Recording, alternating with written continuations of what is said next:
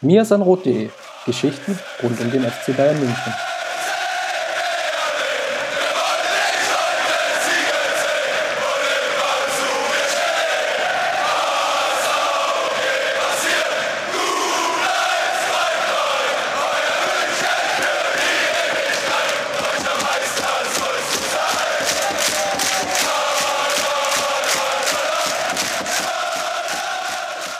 Herzlich willkommen zum Mir sein Rot Podcast Folge 32.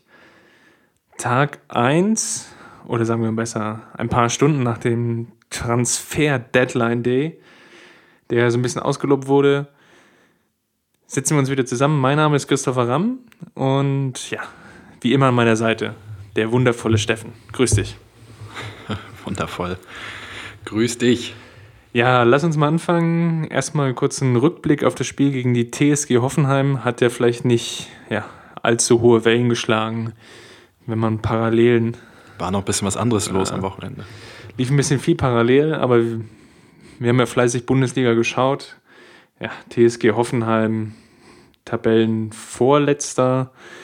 Erstes Heimspiel in der Rückrunde. Mal ganz allgemein erstmal. Wie fandst du das Spiel im Vergleich zum HSV? Auf jeden Fall ein Schritt in die richtige Richtung.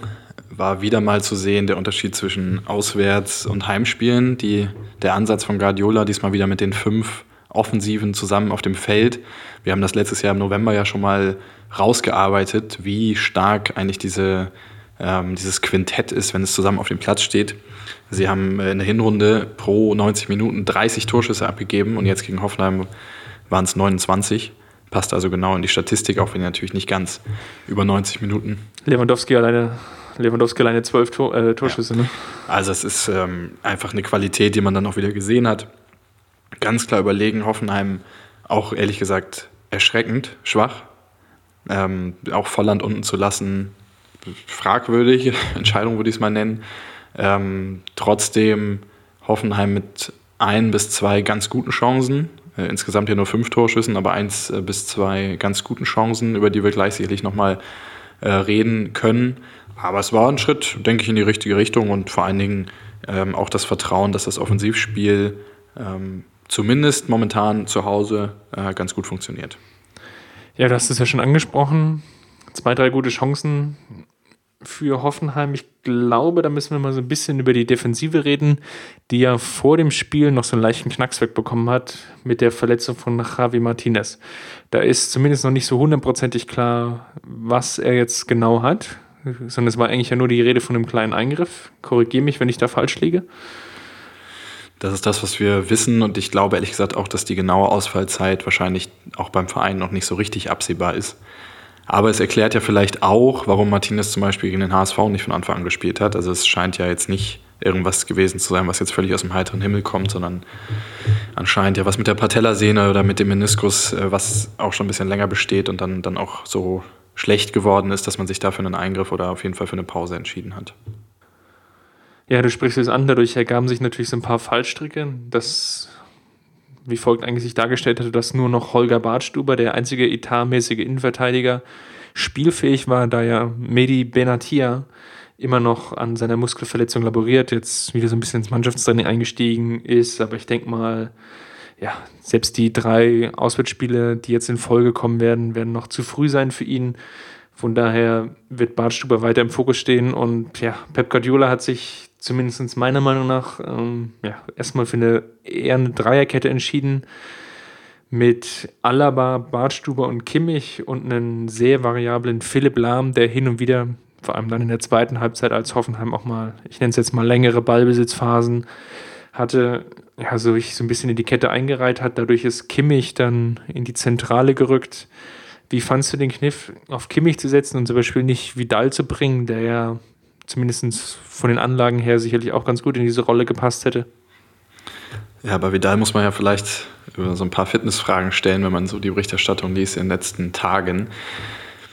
Hm, ich fand die Entscheidung mutig, aber auch irgendwo konsequent, weil ähm, das Selbstvertrauen einfach da war, dass man mit dem Ball am Fuß so gut ist, dass man gegen Hoffenheim keine Probleme bekommt und somit auch ein paar Defizite, die Kimmich natürlich im Vergleich zu einem Zweikampf, extrem zweikampfstarken Spieler wie Vidal ähm, zum Beispiel hat, aber auch gegenüber den Innenverteidigern äh, in Sachen Tempo hat, dass man die locker wettmachen kann und dann auf so einen spielstarken äh, Spieler wie Kimmich da in der letzten Reihe setzt. Kimmich hat das sehr gut gemacht, unterstreicht er einfach nur auch nochmal, wie groß sein Talent ist und auch seine Spielintelligenz ist, dass er da wenig Probleme hatte. Aber man hat natürlich in der einen Szene ähm, die zu, zu einer Chance für Hoffenheim führte, wo er viel zu früh auf den Boden geht und versucht, den, den angetäuschten Schuss zu blocken und dadurch dem Hoffenheimer Stürmer eigentlich erst recht dann die freie Schussposition ermöglicht, hat man halt einfach auch gesehen, das ist kein, er ist kein Innenverteidiger und ist auch mit den Abläufen auf der Innenverteidigerposition, gerade in Laufduellen, wie man sich dazu verhalten hat, wann man den Gegner auf welche Art und Weise im Strafraum attackiert, woher soll er das auch kennen? Also da hat er einfach keine Spielpraxis. Mm, das hat man schon gesehen. Insgesamt war es eine absolut ordentliche Leistung und ich würde sagen, dass du mit Joshua Kimmich wahrscheinlich auch 90 Prozent gegen 90 Prozent der Bundesligamannschaften guten Gewissens in der Innenverteidigung, egal ob in der Drei- oder Viererkette spielen kannst. Sehe ich absolut ähnlich. Ich glaube, der ganz große Kniff lag eigentlich der darin, in der Defensive mehr so sehr aggressives Pressing zu spielen. Selbst die, wenn Baumann einen Abschlag hatte, wurde Bicakcic und Süle zugestellt teilweise auch noch Kim und Kader Beck, oh Gott, ist jetzt immer ein bisschen so über den Namen gestolpert. Jedenfalls den Außenverteidiger von Hoffenheim, den rechten Außenverteidiger. Tschechischen. Ja, danke. Jedenfalls ähm, die sehr gut zugestellt, dass eigentlich nur noch eine lange Ball möglich war und auch allgemein ansonsten das Pressing ziemlich gut vorgetragen wurde. Hier an der Stelle sicherlich nochmal Kingsley Coman und Costa zu erwähnen, die sich in diesen Pressing-Situationen sehr, sehr stark präsentieren und ja, in diesen individuellen, individuellen Rückfallbewegungen sich ja, sehr, sehr gut machen. Und zum Beispiel, ich glaube, da fällt auch der, der große Unterschied auf zum, zu Robben zum Beispiel. Ja, der zwar auch versucht, den Gegner anzulaufen, aber nicht ansatzweise so gut in den Zweikom äh, Zweikampf kommt ähm, wie die beiden Neuzugänge. Absolut. Und ich meine, die Frage muss man sich ja eh, ich meine, wir werden gleich über Taski sicherlich auch nochmal sprechen, aber was ich mich die letzten Tage so ein bisschen gefragt habe, es ist ja jetzt so ein bisschen eine Saison der zwei Geschwindigkeiten, wenn man so will. Man hat einerseits die Bundesliga, wo man, wo ich immer noch nicht sagen würde, dass die acht Punkte auf Dortmund irgendwie ein ganz sicheres Polster sind. Ich denke, da wissen wir nach dem Spiel gegen Leverkusen in der nächsten Woche auch schon ein bisschen mehr. Aber wo du natürlich einen Großteil, wirklich einen sehr großen Teil der Mannschaften klar spielerisch überlegen bist und eigentlich auch dominierst, während du in der Champions League auf ein heißes Juve triffst, die irgendwie seit Wochen alles wegschießen und selbst wenn man da weiterkommt, sicherlich auch auf sehr starke Mannschaften treffen wird. Die An Herangehensweise kann ja durchaus eine komplett unterschiedliche sein. Und ähm, ich habe mich vor der Taski-Verpflichtung eigentlich gefragt, ob es nicht konsequent wäre zu sagen, man spielt jetzt diese Wochen in der Bundesliga einfach ähm, ohne einen Spezialisten in der Innenverteidigung, sondern wirklich mit dem Vertrauen darauf, dass man mit dem Ball am Fuß den Gegner so dominiert und dann auch mit dem Pressing so dominieren kann, dass es am Ende gar nicht entscheidend ist, einen Spezialisten in der, in der Abwehrreihe zu haben und auch das Selbstvertrauen zu haben, drei, vier Tore, so wie wir, schießen die nicht. So. Habe ich mich gefragt, ob das vielleicht eine Herangehensweise für die nächsten Wochen sein kann spätestens mit der Martinez-Verletzung ähm, wurde es dann natürlich jetzt aber schon sehr, sehr eng und man muss sich natürlich fragen, wenn Holger Badstuber jetzt der Einzige ist, der noch verfügbar ist, den jetzt so in englische Wochen zu schicken, nachdem wir wochenlang darüber diskutiert haben, ähm, über Verletzungen, die wieder aufgebrochen sind und so weiter, ähm, ist dann natürlich auch schwierig. Aber Hoffenheim hat, hat gezeigt, das Spiel gegen Hoffenheim hat gezeigt, dass es im Grundsatz geht, ohne, ohne mehrere Spezialisten in der Abwehrreihe. Ja, klar, du brauchst, glaube ich, nicht, nicht mehrere. Also nicht vielleicht zwei oder sogar drei, sondern in solchen Spielen wie gegen Hoffenheim reicht vielleicht auch einer. Interessant wird sicherlich mal zu sehen sein, wenn es auch gegen Mannschaften geht, die vorne drin eher einen Stürmer-Tank haben. Also wie zum Beispiel jetzt einem Bremen mit Ucha fällt mir da ganz gut ein oder auch Köln mit Modest, die auch vielleicht nochmal ein gewisses besseres Kopfballspiel mitbringen. Das ging ja Hoffenheim am gestrigen Tag total ab. Und dadurch war es dann auch relativ einfach, auch diese ja, Kopfballunterlegenheit nicht wirklich herauszuarbeiten auf Bayern Seite. Also. Ja, und da darf man sich auch nichts vormachen. Also ich habe zwar auch gesehen, dass Guardiola nach dem Spiel bei Kimmich sowohl auf seine Schnelligkeit als auch seine Kopfballstärke abzielte. Und das kann man sogar auch unterstreichen. Ich würde sagen, dass Kimmich für einen zentralen Mittelfeldspieler ein passabler Kopfballspieler ist. Aber ähm, von einem Benatia, von einem Martinez, von einem Boateng ähm, ist er natürlich weit entfernt. Das gleiche gilt auch für Vidal und das gleiche gilt auch für Alonso. Und das ist natürlich dann spätestens in der Champions League, wenn es auch auf Kleinigkeiten ankommt, ähm, ein klarer Nachteil. Ja, die, also eine, du hattest jetzt vorhin von ein, zwei Chancen gesprochen, die wir vielleicht noch eine dritte hinzunehmen. Die Kopfballchance nach dem Eckball hat es ja auch so ein bisschen angedeutet.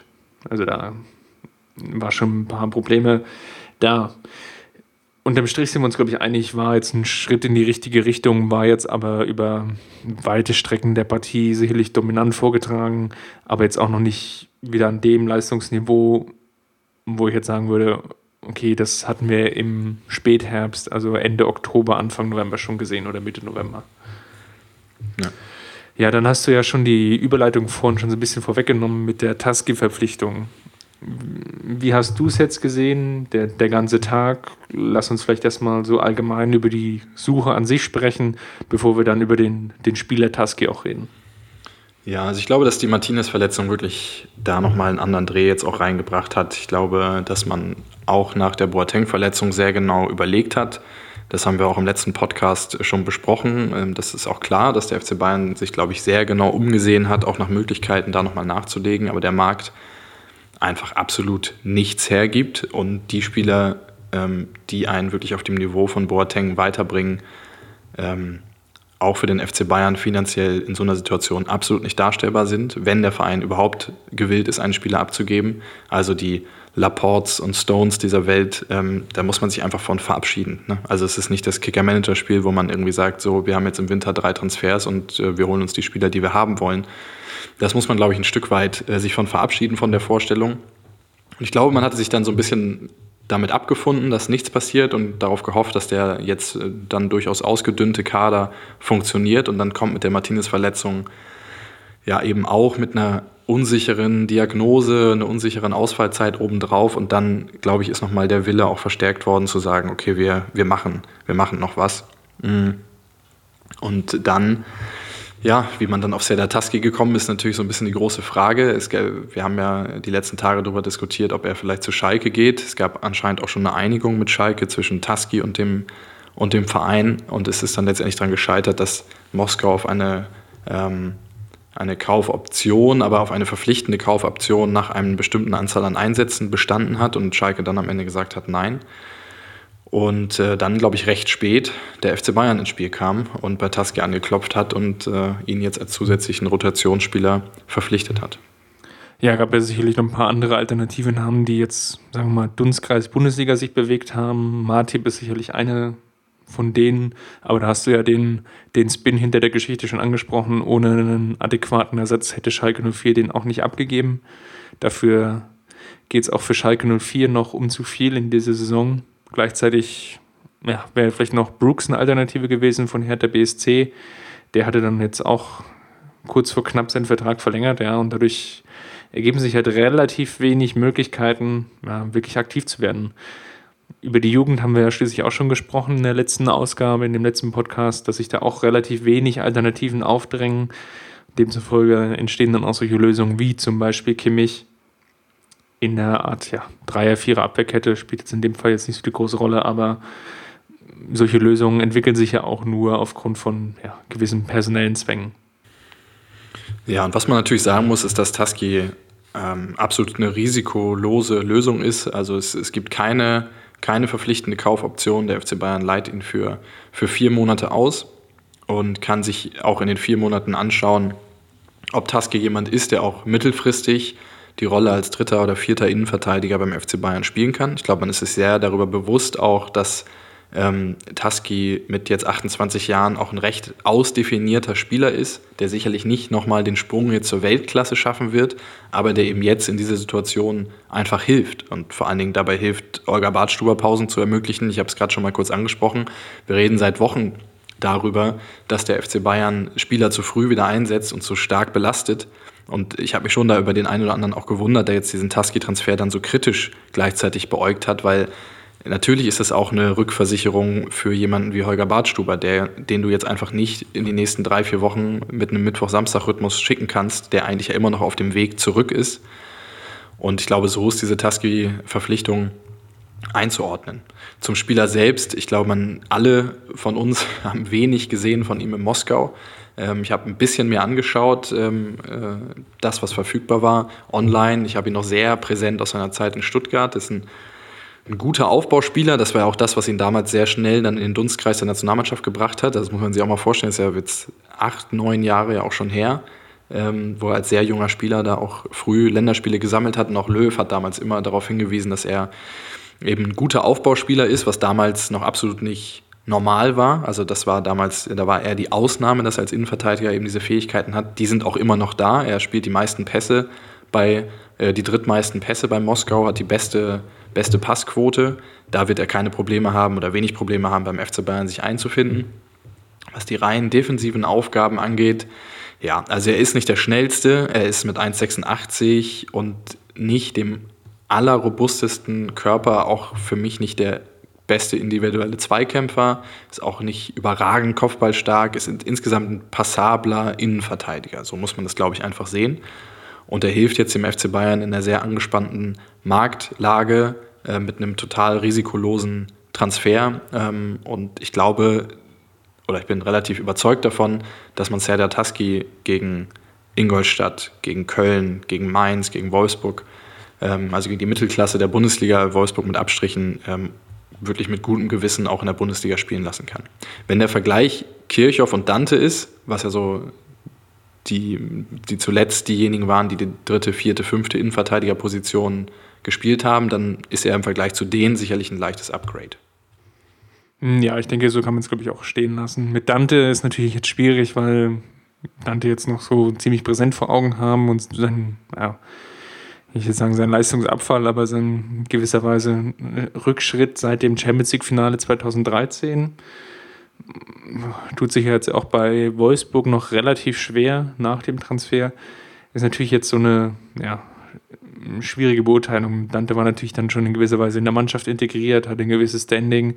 Das sind natürlich dann auch gewisse Mechanismen, die darf man hier nicht ganz außer Acht lassen. Andererseits stellt sich die Situation jetzt natürlich ganz anders dar als sie im Sommer war, als Dante dann noch abgegeben wurde. Ein Faktor bei Tusky, der, auf den ich heute auch mehrfach angesprochen worden bin, ist, dass die ja eine sehr lange Winterpause haben. Also Ende äh, November hat er, glaube ich, sein letztes Spiel gemacht und es hätte jetzt auch im März erst wieder losgehen sollen in Russland. Er hat aber, so wenn ich es richtig verstanden habe, am Montag ähm, gesagt, dass er gerade aus einem einwöchigen Trainingslager kommt. Das heißt, ich glaube, man muss sich schon darauf vorbereiten, dass er nicht in der allerbesten Verfassung jetzt beim FC Bayern ankommt. Ähm, aber ich glaube, das ganz große Problem ist, ist diese Pause jetzt seit Ende November auch nicht. Letztendlich sind es zwei, drei Wochen mehr, ähm, als die anderen Bayern-Spieler jetzt Pause hatten zur Winterpause. Ich glaube, das ist ähm, zu vernachlässigen. Erst jetzt natürlich die Frage, wie er jetzt, wie schnell er jetzt integriert werden kann. Spricht natürlich jetzt der Spielplan so ein Stück weit gegen den FC Bayern. Jetzt kommen drei Auswärtsspiele in Folge mit Leverkusen, Bochum und Augsburg. Ich denke, in dieser, auch in dieser englischen Woche wird es relativ wenig Trainingsmöglichkeiten geben, sondern wird eher wieder die Regeneration und die Reisestrapazen in Anführungsstrichen im Fokus stehen. Ich kann mir auch vorstellen, dass es dann erst nach diesen drei Spielen dann zu seinem ersten Einsatz kommt. Das habe ich den Gegner gar nicht im Kopf. Aber dann auf jeden Fall das erste Heimspiel nach dieser längeren Auswärtsphase ist natürlich die Frage, wie Holger Bartschuber das jetzt auch schon wegstecken kann. Das spielt sicherlich eine Rolle, das ist jetzt schon ein, zwei Mal angesprochen. Wirkt jetzt gegen Hoffenheim natürlich etwas besser, aber unterm Strich vom gesamten Bewegungsablauf her immer noch so ein bisschen stockend, als, als wirkt er nicht hundertprozentig fit und das ist natürlich eine unglaubliche Gefahr, wenn du so einen Spieler hast, der vielleicht leicht angeschlagen oder mit leichten körperlichen Problemen, weil zum Beispiel ja, bestimmte Muskelzwicken oder die Adduktoren nicht so hundertprozentig wollen, dann natürlich immer wieder in solche Spiele reinschickst. Das ist natürlich dann auch mit der verkürzten Regenerationszeit durch die englischen Wochen und durch die Reisestrapazen natürlich unterm Strich ein Problem. Und man muss ja auch ein, bei einer Sache nichts vormachen. Also auch trotz der Taski-Verpflichtung wird Guardiola in den nächsten Wochen improvisieren müssen. Also wir haben es gerade gesagt, er wird Bartstuber nicht Samstag, Mittwoch auf den Platz stellen. Das heißt, er muss entweder darauf zurückgreifen, in einem der nächsten Spiele Taski von Anfang an spielen zu lassen, was sicherlich auch nicht ganz optimal ist. Ähm, oder er muss ähm, zu Bartstuber oder zu Taski jeweils ähm, einen Partner finden, der da funktioniert. Also ich glaube zum Beispiel auch nicht, dass wir Kimmich da zum letzten Mal jetzt auf der Position gesehen haben. Ähm, die Improvisation wird weiter notwendig sein und das zeigt ja eigentlich auch, wie angespannt die Lage jetzt momentan ist in der Innenverteidigung. Klar ist die Hoffnung, dass Benatia irgendwann wiederkommt, aber auch da ist die Frage, wie lange, wie lange bleibt das denn so, wie lange ist er zurück? Hm, man redet immer ne, vom breitesten Kader und so weiter aller Zeiten und jetzt hat man eine Verpflichtung und trotzdem, trotzdem ist man eigentlich noch dazu gezwungen, in den nächsten Wochen ziemlich zu improvisieren. Wenn Gegen man, Leverkusen wenn man schützen will. Ja klar. Gegen Leverkusen kann ich mir auch wieder sehr gut vorstellen, dass Alonso wieder so eine Art abkippende Rolle einnimmt, dürfte angesichts des vielen Pressings, das Leverkusen wieder spielen wird, ja auch gar nicht die schlechteste Entscheidung sein. Von daher ist das, das erste Spiel, dann Pokal gegen Bochum, wird man natürlich sehen müssen, wie sich das Ganze dann entwickelt. Naja, und Augsburg ist zurzeit auch, glaube ich, ein relativ unangenehmer Gegner. Die sind zwar jetzt nicht unbedingt erfolgreich in die Rückrunde gestartet, aber doch zumindest durch sehr, sehr viele Zweikämpfe und durch eine sehr, sehr hohe Intensität aufgefallen. Und die Spiele gegen Augsburg waren ja jetzt ja auch nie besonders einfach für den FC Bayern. Lass uns vielleicht mal noch einen Schritt weiter schauen, weil die ganze Woche gab es ja nicht nur jetzt die Diskussion um die Transfers, sondern es gab jetzt auch einen, ja, ich nenne es jetzt mal so ein bisschen so Medien, wo Hai um relativ viele Themen. Das eine hattest du ja schon angesprochen, so dieses Fitness-Gewichtsthema. Das war so der erste Aufmacher, der, der zu lesen war. Dann gab es weitere Berichte, wenn ich es jetzt noch chronologisch auch richtig einordne, dass Boateng angeschlagen in dieses Spiel gegangen ist und dass die Ärzte womöglich ja, Pep Guardiola abgeraten hätten, ihn einzusetzen. Hinzu kam nur noch so ein weiterer Dreh, der sich eigentlich nur so darum handelte, dass Matthias Sammer wohl in die Kerbe geschlagen hätte die, und auch die Fitness angemahnt hätte, aber in dem Zusammenhang, dass die freien Tage jetzt ein Stück weit reglementiert werden, im Sinne von, dass es ja, ausufernde Reisen über eine gewisse Distanz nicht mehr so einfach möglich sind für die Spieler, sondern dass es da auch Einschränkungen gibt. Und so hat sich das eigentlich so von Montag auf Dienstag auf Mittwoch immer so weiter gedreht. Und ich als ja, Beobachter dieser ganzen Szenerie habe mich schon gewundert, ja, warum jetzt auf einmal so viele Themen jetzt auch so große Wellen geschlagen haben. Maulwurf ist sicherlich auch nochmal so ein Stichwort, das hier in diesem Zusammenhang fallen muss, weil der FC Bayern ja angesichts von 15, nee, 17 Siegen, ein Unentschieden, eine Niederlage, ja, eigentlich relativ ungefährdet dasteht. Ja, man fragt sich ja immer, was eigentlich los wäre, wenn der FC Bayern nicht acht Punkte vor Borussia Dortmund läge und nicht nur ein Spiel verloren hätte, sondern vielleicht mal zwei, drei Spiele in Folge verliert. Was wäre dann eigentlich los? Also die Grundbotschaft gefällt mir eigentlich erstmal, weil ich habe immer gesagt, so, es gibt jetzt dieses Halbjahr, dieses letzte Halbjahr unter Guardiola und danach werden die Karten eh komplett nochmal neu von vorne gemischt. So, das heißt, dass sowohl der Trainer als auch der Sportvorstand Sammer jetzt klare Botschaften setzt und sagt, hier, es gibt jetzt dieses Halbjahr, das ist unsere Chance, mit diesem Trainer nochmal was rauszuhauen. Ähm, wir erwarten mehr, wir sprechen Disziplinlosigkeiten oder wie man es auch mal nennen, Nachlässigkeiten klar an und fordern das ganz eindeutig ein. Das kannst du, glaube ich, nur jetzt in so einer Situation machen. Wenn Guardiola jetzt in seinem ersten Jahr wäre und er weiß, er ist noch zwei Jahre hier und muss mit diesen Spielern auch noch darüber hinaus weiterarbeiten, dann ist es, glaube ich, schwerer, auch mal so Reizpunkte zu setzen. Das heißt, diese Grundbotschaft, bisschen die Daumenschrauben in Anführungsstrichen anzuziehen, gefällt mir im Prinzip. Die ganzen Diskussionen, die es drumherum gibt, mit hat er die Mannschaft verloren, ähm, gibt es einen Maulwurf, der jetzt da irgendwie ähm, strategisch versucht, Guardiola da zu schaden, ähm, kann, ich, kann ich letztendlich nicht bewerten. Ich habe der, den Kicker gelesen, auf den mir alles aufbaut und letztendlich gab es da eine Aussage, die da heißt, die Stimmung ist nicht gut. Die ist völlig aus dem Zusammenhang gerissen, die kann alles bedeuten. Also die kann auch bedeuten, die Stimmung ist nicht gut, weil Jerome Boateng sich verletzt hat. Und dann gibt es einen, wie der Kicker erfuhr und dann der Bezug auf Sammer, auf Sammers Mail und ähm, auf die, die Ansprache von Guardiola, äh, dass einige Spieler nicht fit sind. Diese Aussage muss ja wiederum nichts mit die Stimmung ist nicht gut zu tun haben. Die kann ja von jemandem ganz anders kommen. Der, der klassische Weg ist ja, äh, da spricht jemand mit seinem Berater oder mit seiner Cousine oder sonst was und dann ähm, geht das irgendwie seinen Lauf. Das heißt, das kann ich letztendlich, kann ich letztendlich nicht bewerten. Die Grundbotschaft, dass klar eingefordert wird, volle Fokussierung, auch nochmal klar angesprochen wird, wenn irgendwo Defizite sind, wenn eine Professionalität eingefordert wird, dass das notwendig ist, ist es nicht gut. Dass es jetzt passiert, halte ich für die richtige Botschaft. Von daher bin ich immer noch relativ entspannt. Ähm, Und ein Satz vielleicht noch zum Thema Verletzung und angeschlagen ins Spiel gehen. Ich glaube, man muss sich auch ein bisschen von dem Gedanken lösen, dass ein Spieler hundertprozentig fit in ein Spiel geht. Das gibt es nicht. Das, das, gibt es auf keinen Fall. Jerome Boateng wurde die komplette Hinrunde wegen allen möglichen Blessuren ständig immer wieder behandelt. Und das ist doch der Alltag eines Bundesliga-Profis, also dass du dich immer mit irgendwas rumschleppst. Das ist natürlich dass man das genau abwägen muss, ist völlig klar. Aber ich kann mir beim besten Willen einfach nicht vorstellen, dass da ein Ärzteteam steht und sagt, Pep, bitte setz ihn nicht ein, bitte setz ihn nicht ein, der verletzt sich. Und Guardiola dann sagt, ja, wieso mache ich? ich kann es mir einfach beim besten Willen nicht vorstellen. So, das heißt, die News, Boateng war vorher angeschlagen, ist für mich keine News, sondern es ist für mich, ehrlich gesagt, Normalität. Vielleicht klang ich ja nochmal so ein bisschen in die Kerbe und halt so ein bisschen dagegen und argumentiere, ist natürlich schon in gewisser Weise ein Problem, was jetzt so ein bisschen noch mehr rausschlägt, einfach, dass Pep Guardiola und die Medien in einem ziemlich besonderen Verhältnis stehen. Und zwar aus dem Grunde, dass er sich relativ stark abschottet, auch von dem Verein relativ stark abgeschottet wird und dass die Kommunikation eigentlich immer so auf Mindestmaß reduziert ist. Dadurch ergeben sich natürlich dann auch ja, die Geschichten, die wir jetzt beschrieben haben. Und die bekommen dann einen sehr, sehr langen Drive, weil es da einfach keine Rücksprache, keine Aufklärung gibt und dieses, ja, diese typische Medienarbeit in dem Sinne nicht stattfindet. Und das natürlich bei einem Verein wie der FC Bayern, der einfach die, ja, der größte in der Bundesliga ist und die, der größte auf dem deutschen sprachigen Markt, dann immer ein Problem, weil natürlich auch viele Medienschaffende im schlussendlich darauf angewiesen sind, auch Geld zu verdienen oder mit dem FC Bayern Geld zu verdienen, weil einfach die Geschichten rund um den FC Bayern einfach die sind, die am meisten gelesen werden, die am meisten Auflage ziehen, die am meisten online geklickt werden.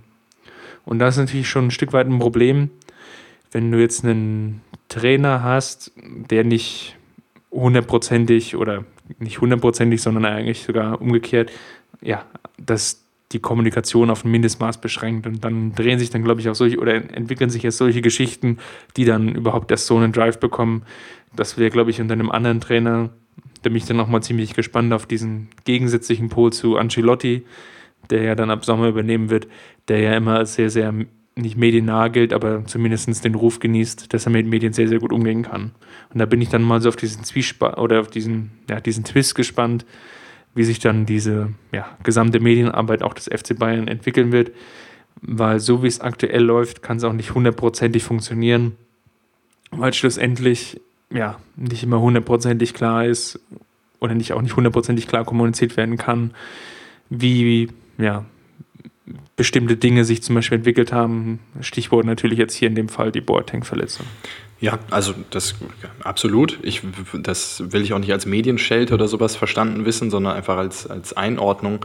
Und natürlich ist es so, dass Guardiola sich ähm, über eine sehr kritische Berichterstattung zu ihm in Teilen auch nicht beschweren kann. Also ich wäre wär ich äh, Journalist in München seit 20 Jahren und ich würde sehen, dass Guardiola mit seinen äh, beiden Buddies aus Spanien irgendwie Exklusivgeschichten macht und mit keinem anderen und mit mir vor allen Dingen nicht. Klar, also kann ich auch verstehen, dass man das nicht als fairen Umgang miteinander empfindet. Äh, das war in früheren Zeiten anders. Ich weiß, dass Klinsmann zum Beispiel damals schon so eine tägliche Medienrunde, so eine Hintergrundrunde auch eingeführt hat, ähm, wo es möglich war, mit ihm, aber auch mit anderen ähm, off the record zu sprechen oder auch Interviews zu machen und so weiter, das ist halt immer mehr eingedampft worden, was vielleicht auch dafür spricht, dass der FC Bayern durch seine eigenen ganzen Aktivitäten, Social Media, sonst was ein Stück weit unabhängiger geworden ist von der kritischen Berichterstattung.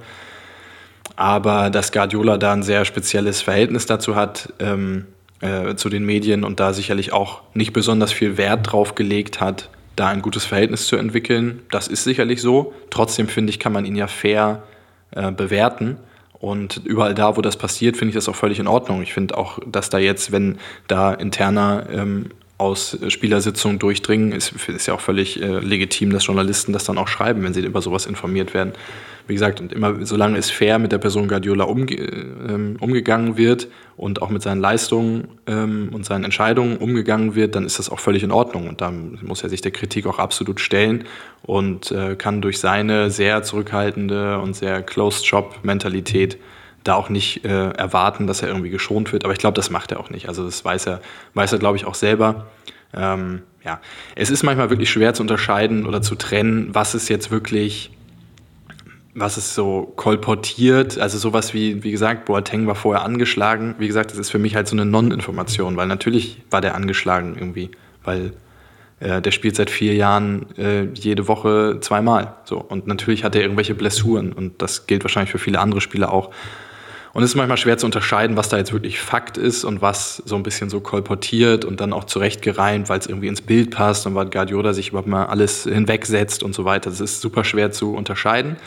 Fakt ist, es ist gerade ziemlich viel Unruhe irgendwie da. Und wie gesagt, trotz acht Punkten Vorsprungs äh, auf einen historisch guten Zweiten. Also es hat ja noch nie nach 19 Spielen eine Mannschaft 44 Punkte als Zweiter. Und trotzdem sind die acht Punkte Vorsprung da und trotzdem ist viel Unruhe da. Das, ist, das kann beflügeln, das kann irgendwie auch die Mannschaft zusammenschweißen. Ähm, und jetzt müssen wir mal gucken, was die nächsten Wochen dabei rauskommt. Jetzt hast du die nächsten Wochen schon angesprochen, dann lass uns noch zum Ende hin noch einen kleinen Ausblick geben auf die Partie gegen Leverkusen. Für mich ist es, glaube ich, so die Standortbestimmung in der laufenden Rückrunde. Das war auch ganz ähnlich übrigens zur Hinrunde die ja auch so ein bisschen holprig angefangen hat. Gut, das Spiel gegen HSV wurde deutlich gewonnen, hatte aber schon so ein paar Problemstellen. Dann das Spiel gegen Hoffenheim war, glaube ich, das mit einer der emotionalsten Partien in der Hinserie. Das Spiel in Hoffenheim mit der gelb-roten Karte und dem frühen Gegentor und dem ja, Siegtreffer in der Nachspielzeit, nachdem vorher schon zwei, drei Großchancen vergeben wurden. Und dann kam die Partie gegen Leverkusen so ein bisschen auch als ja, Partie die, ich will jetzt nicht sagen richtungsweisend war, aber doch schon so klar den Fingerzeig gegeben hat, okay, in der Mannschaft steckt auf jeden Fall noch genügend Potenzial und auch Energie drin, auch in dieser Bundesliga-Saison wieder eine sehr, sehr gute Rolle zu spielen. Und ganz ähnlich sehe ich es jetzt auch in, für diese Rückrunde. Es kommen jetzt drei relativ schwere Auswärtsspiele. Dann das übernächste Spiel ist dann gegen Wolfsburg. Und ich glaube, nach diesem Wolfsburg-Spiel kann dann schlussendlich auch entschieden werden, in welche Richtung die Saison ungefähr laufen wird. Und auf dem Weg hin zu diesem Spiel liegt nun mal noch Leverkusen, die jetzt ein Heimspiel hatten gegen Hannover und da relativ gut aussahen, sich aber vorher gegen die TSG relativ schwer getan haben.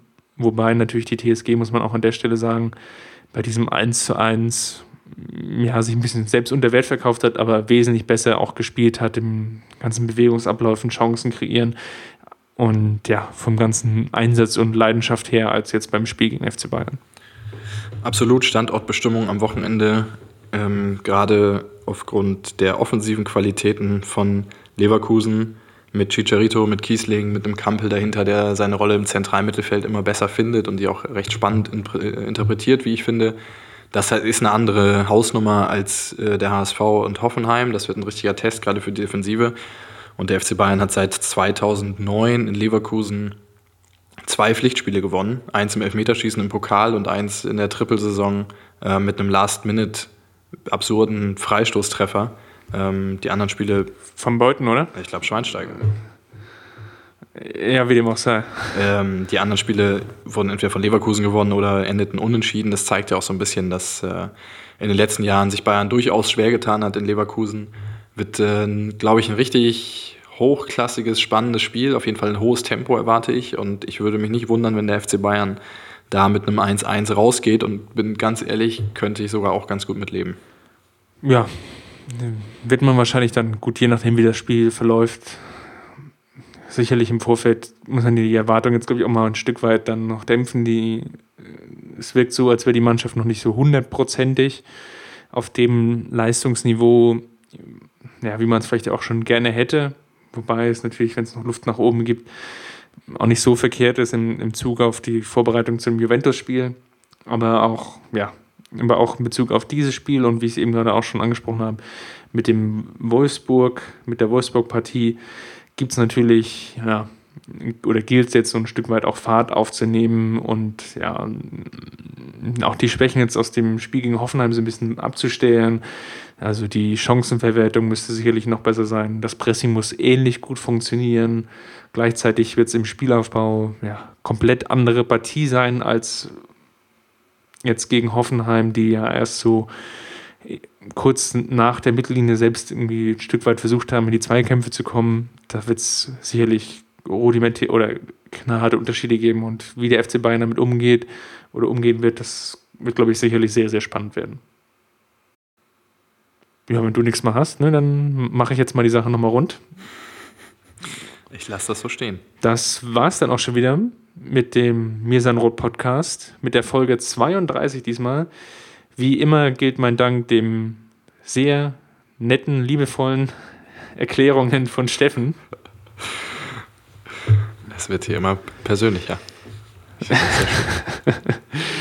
ja, hier bleibt eigentlich nur noch an der Stelle nochmal die kleine Werbetrommel zu rühren. Folgt uns auf Twitter unter Mirsanrot oder bei Facebook unter Mirsanrot. Und ja, besucht uns natürlich im Blog mirsanrot.de auch relativ selbsterklärend. Wenn es euch gefallen hat, hinterlasst Kommentare in dem Artikel im Blog zu diesem Podcast oder natürlich auch sehr, sehr gerne iTunes-Rezensionen, die so ein bisschen die Währung sind und schlussendlich entscheiden mit darüber, ob wir ja, in den Charts höher stehen und dadurch vielleicht den einen oder anderen Hörern noch hinzugewinnen können. Darüber würden wir uns sehr, sehr freuen. Ja, und ansonsten bleibt mir eigentlich nur noch zu wünschen, dass es ja, eine angenehme Woche für alle wird. Und vielen Dank. Bis dahin.